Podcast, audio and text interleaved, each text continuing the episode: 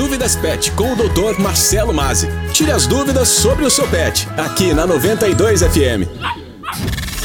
Começa agora mais uma edição do quadro Dúvidas Pet, apresentado pelo veterinário Marcelo Mazzi, que está aqui ao meu lado novamente nos estúdios da 92 FM. Olá, Marcelo, tudo bem com você? Tudo maravilhoso, Morris. Muito bom dia a todos. Bom dia, 92, bom dia, região. Sempre muito bom estar com vocês no Dúvidas Pet, toda quinta-feira. Vamos lá então, Marcelo. Nessa época do ano, com temperaturas e umidade mais baixas, ocorre a alta proliferação dos carrapatos.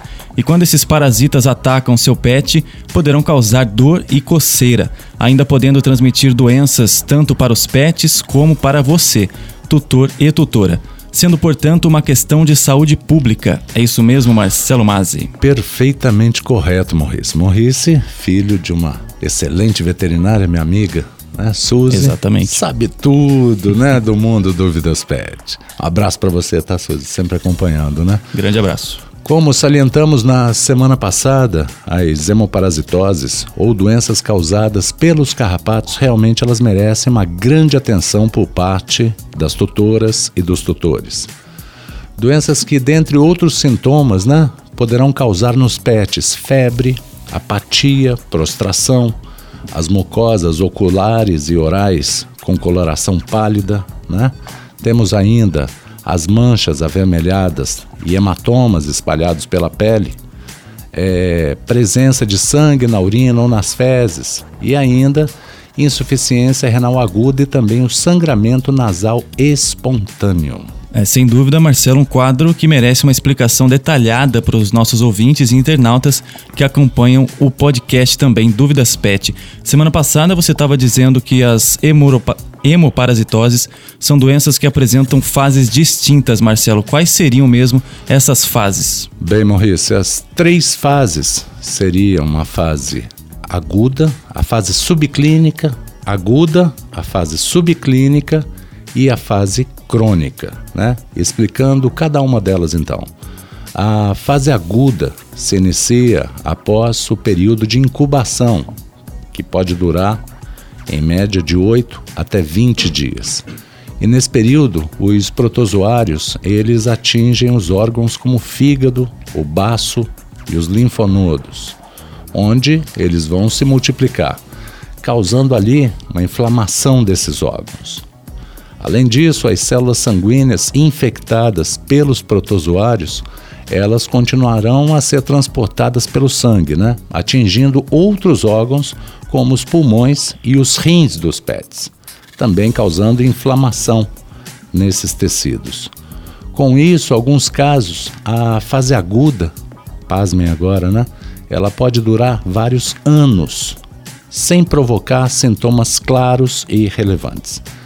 Sendo rotineiro, então, notar que o PET ele pode apresentar, é, ele não vai ter os sintomas claros, né? Ele pode ter a pouco apetite, ele pode ficar com febre de vez em quando, ter aquela perda de peso.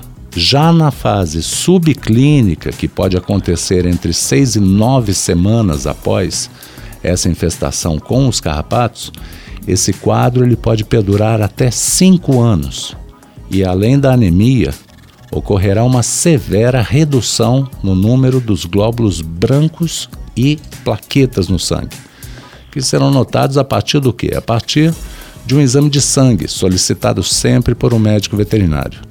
Além disso, na fase subclínica das hemoparasitoses, pode ocorrer palidez na mucosa, perda completa de apetite e até depressão, podendo assim, infelizmente, levar o seu pet ao óbito.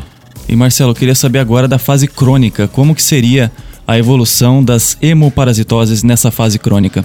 Então, Maurice, na fase crônica, os sintomas eles podem ser semelhantes aos da fase aguda, né? Podendo surgir ainda outros sinais como a tosse, a conjuntivite, hemorragias, vômitos, tremores e problemas de pele. Além disso, a barriguinha do pet também pode ficar dolorida e sensível.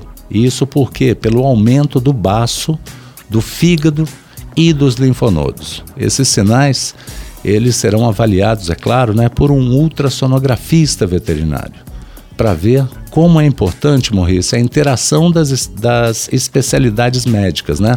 O clínico detecta os primeiros sintomas, o patologista veterinário vai para os exames de sangue e ainda os especialistas em imagens.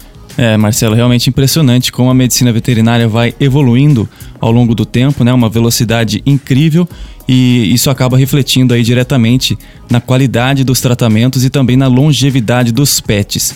É, Marcelo, sobre, sobre o tratamento das hemo, hemoparasitoses, o que, que você pode contar pra gente? Bem, Maurice, o sucesso do tratamento ele estará diretamente ligado a quê? Ligado à rapidez com que você, tutor, tutora, nota as alterações no seu pet. E, logicamente, está também diretamente ligado né, ao tempo de início desse tratamento com um médico veterinário. Contudo, a prevenção ainda é a melhor alternativa, pois sem os exames né, nós não vamos saber se houve ou não a contaminação por esses protozoários.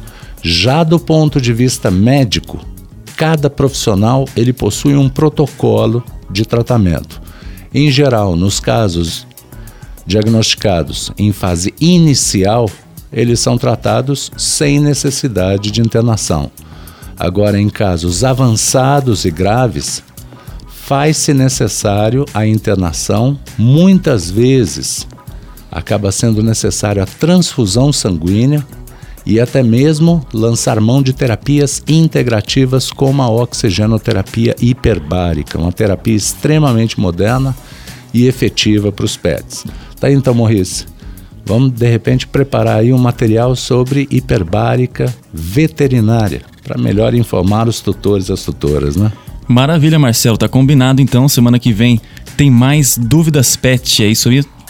Mais do que certo, Morris. Lembrando para você que acompanha o Dúvidas Pet, agora você também pode rever esse e cada episódio no nosso podcast semanal, disponível nas principais plataformas de áudio, enfim, né? Em casa, no trabalho, no carro, onde você estiver, né? O Dúvidas Pet, ele acompanha você. É isso aí, Marcelo Mazzi. Lembrando que se você ouvinte da 92 tem alguma dúvida relacionada ao mundo pet, mande para o nosso WhatsApp. O número é o 19 998233516. E antes de, antes de me despedir, queria parabenizar Marcelo Mazzi. É aniversário dele hoje. O nosso veterinário aqui está completando mais um ano de vida. Muita saúde para você, para sua família e até semana que vem. Eu achei que o Cássio ia preparar ali a trilha sonora do Parabéns da é, Xuxa, faltou né? Isso. Faltou, faltou, faltou, isso, né? A próxima, próximo ano a gente prepara. Hum. É, passa rapidinho, 365 dias, né? É muito rápido Exatamente. e é muito dúvidas pet para vocês. Brigadão, gente. Obrigado pelos parabéns.